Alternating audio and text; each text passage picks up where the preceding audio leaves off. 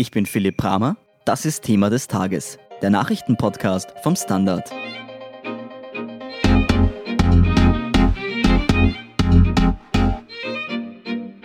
Die Corona-Krise hat den Tourismus zum Stillstand gebracht. Flugzeuge bleiben am Boden, Grenzen geschlossen und Hotelzimmer leer. Die Regierung will den Tourismus ab Mitte Mai langsam wieder hochfahren. Wann wir wieder verreisen dürfen und unter welchen Bedingungen, erklärt Bettina Pfluger vom Standard.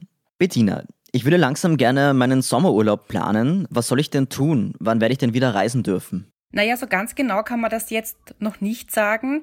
Einem Urlaub innerhalb von Österreich steht ja nichts im Wege. So hat es heute auch Tourismusministerin Elisabeth Köstinger gesagt. Sie hat ja sogar explizit dazu aufgerufen, dass wir heuer alle im Inland urlauben sollen. Ab wann wir wieder Reisen ins Ausland buchen und auch antreten können, lässt sich derzeit nicht genau sagen.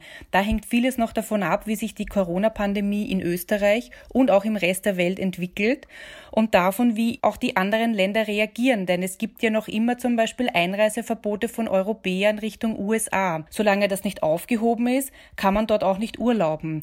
Gleiches gilt für Quarantäneregelungen. Wer drei Wochen Urlaub im Ausland plant und davon zwei in Quarantäne verbringen muss, wird sich sich seine Reise wohl sehr gut überlegen. Was mache ich denn, wenn ich jetzt schon Flüge oder Unterkunft für den Sommer gebucht habe? Also erstmal noch abwarten. Gibt es eine entsprechende Reisewarnung? Kann kostenlos storniert werden. Derzeit sagen viele Reiseveranstalter ihre Reisen ja auch von sich aus ab, weil zum Beispiel wegen fehlender Flüge die Reise einfach nicht durchführbar ist. Es gilt hier aber auch abzuwarten, der Sommer ist noch weit weg. Touristiker und Politiker beurteilen die Lage immer auch von Tag zu Tag und von Woche zu Woche. Ob man im Sommer etwa in Griechenland urlauben wird können, wird davon abhängen, wie sich die Pandemie entwickelt, ob Flüge wieder aufgenommen wurden und ob es Reisewarnungen dann noch für bestimmte Gebiete gibt. Kostenlose Stornierungen sind auch oft erst knapp vor dem Reiseantritt möglich, weil man ja nicht weiß, wie die Lage im Sommer oder dann im Herbst sein wird. Wer sich unsicher ist, sollte Kontakt mit seinem Reisebüro aufnehmen. Bei Ländern, für die es nur einen Reisehinweis des Außenministeriums gibt, muss ebenfalls Kontakt mit den jeweiligen Reiseveranstalter aufgenommen werden. Eines ist noch wichtig hier, werden Flüge oder Reisen vom Veranstalter selbst abgesagt, werden derzeit oft Gutscheine oder Umbuchungsmöglichkeiten angeboten. Gutscheine müssen aber nicht akzeptiert werden. Konsumentenschützer weisen hier explizit darauf hin, dass Kunden das Recht haben, ihre geleisteten Anzahlungen oder ausbezahlten Reisen rückerstattet zu bekommen. Am Sonntag sagte Bundeskanzler Sebastian Kurz, dass es, bis es einen Impfstoff gibt, Reisefreiheit, wie wir sie gekannt haben, nicht geben wird. Experten gehen aber davon aus, dass es erst nächstes Jahr eine Impfung geben wird. Auf was dürfen wir uns denn da gefasst machen bis dahin? Also ich denke wohl, auf eine lange Phase der Unsicherheit werden wir uns hier gefasst machen müssen. Derzeit wird rund um den Erdball viel geforscht, bis wann es aber wirklich einen verlässlichen Impfstoff gibt, lässt sich eben nicht sagen.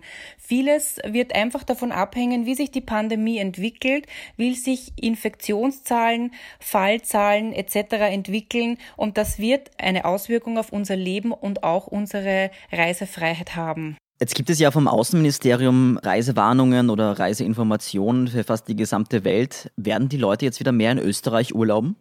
Dass die Leute mehr Urlaub in Österreich machen, wird wohl die logische Folge der Reisebeschränkungen sein. Aber selbst wenn alle Österreicher heuer im Inland urlauben, kann die Reisebranche ihre Verluste damit nicht wettmachen. Fluglinien etwa werden davon nicht viel haben, weil innerhalb von Österreich gibt es ja nur sehr wenig Flugverkehr. Außerdem erfolgt die Anreise innerhalb von Österreich sehr oft ja mit dem Auto oder mit dem Zug. Niemand fliegt von Wien nach Burgenland an den Neusiedlersee. Airlines werden hier noch sehr lange betroffen sein. Das heißt, die innerösterreichischen Urlauber können die fehlenden Auslandsgäste nicht ausgleichen. Nein, das geht sich eben nicht aus und das ist genau der Punkt, der dem Inlandstourismus lange wehtun wird. Laut der Präsidentin der österreichischen Hoteliervereinigung Michaela Reiterer geht man in Österreich von ungefähr fünf Millionen Reisenden aus. Selbst wenn die alle in nächster Zeit nur noch im Inland urlauben, würde man damit die rund 150 Millionen Nächtigungen, die man in Österreich pro Jahr anbietet, nicht schaffen. Zumal viele Menschen wegen der Corona-Krise ja auch hier in, in Österreich ihren Job Job verloren haben oder in Kurzarbeit geschickt wurden. Diese wirtschaftliche Schwächung dieser Menschen wird sich auch beim Reiseverhalten zeigen. Es werden sich einfach nicht alle einen Urlaub heuer leisten können oder wollen. Die Reisebeschränkungen treffen ja nicht nur die Urlauber selbst, sondern auch die Mitarbeiter in der Tourismusbranche sehr stark, weil die Fachkräfte kommen ja oft aus dem Ausland. Kann der Betrieb ohne sie überhaupt wieder aufgenommen werden? Das ist eine gute Frage. Wie schnell es eng wird, zeigen derzeit ja andere Bereiche, etwa die Pflege, wo Fachkräfte fehlen oder auch die Erntehelfer. Ob der Betrieb mit weniger Mitarbeitern zu stemmen ist oder ob man neue Mitarbeiter suchen wird, wird sich zeigen. Kleinere Hotels können da vielleicht flexibler reagieren, weil in einem gewissen Bereich die Familie mithelfen kann. Die Nachfrage und die Buchungslage, die sich in den nächsten Wochen entwickelt, wird hier vielleicht ein klareres Bild zeichnen lassen, ob und wie ein Saisonstart planbar ist. Angenommen, in einem oder zwei Jahren ist das alles vorbei, wird sich unser Reiseverhalten dann nachhaltig verändert haben?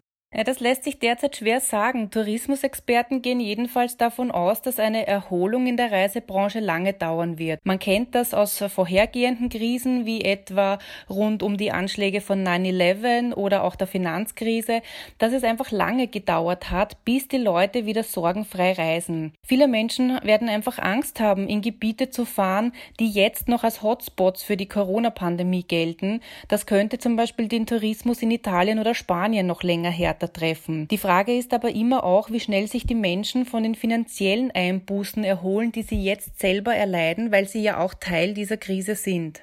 Apropos Hotspots, wie wird es denn in den Skigebieten in der nächsten Saison ergehen? Wird die Party einfach wieder weitergehen wie vorher oder ist der Imageverlust vor allem für Tirol wirklich so enorm? Naja, also gemeinsames Schwitzen in überfüllten Après-Ski-Bars kommt vielleicht vorübergehend aus der Mode. Vielleicht denkt man solche Partykonzepte auch in irgendeiner Form einfach neu. On the long run glaube ich aber schon, dass der Wintertourismus in Österreich wieder aufleben wird. Vieles hängt hier aber auch von den Reisebeschränkungen ab. Wenn es zum Beispiel im Herbst, im Winter aus irgendeinem Grund ähm, etwa den Niederländern nicht erlaubt ist, dass sie ausreisen dürfen, dann werden wir diese Gäste auch nicht begrüßen können. Und das wird man im Wintertourismus Tourismus dann freilich schon stark spüren. Wie sieht es dann eigentlich mit den Rückholungen aus? 3500 Österreicher sind ja noch im Ausland. Was passiert denn mit denen? Laut Außenminister Alexander Schallenberg wollen derzeit 1000 von diesen Österreichern zurück ins Land. Diese sind aber quer über den Globus verteilt. Er hat heute in einer Pressekonferenz gesagt, dass sich diese 1000 Menschen auf 84 Länder verteilen. Das macht die Rückholungen jetzt natürlich nicht leicht. Man setzt daher jetzt verstärkt auf Kooperationen mit anderen EU-Staaten. 700 Österreicher wurden mit diesen EU-Kooperationsflügen schon nach Hause gebracht. Der Außenminister hat aber auch betont, dass niemand im Stich gelassen wird. Und für all jene, die etwa aufgrund von Ausgangssperren derzeit auch nicht ausreisen können, gibt es konsularische Hilfe, etwa bei der Suche nach einer Unterkunft oder bei der medizinischen Versorgung, beim Kontaktherstellen mit anderen im Ort, im Land befindlichen Österreichern oder zu notwendigen lokalen Behörden. Und er hat auch gesagt, dass es die Möglichkeit eines Notkredits über die Botschaft oder über das Konsulat geben wird. Man kommt also auf jeden Fall wieder heim. Vielen Dank, Bettina Pfluger, für das Gespräch. Gerne. Wir sind gleich zurück.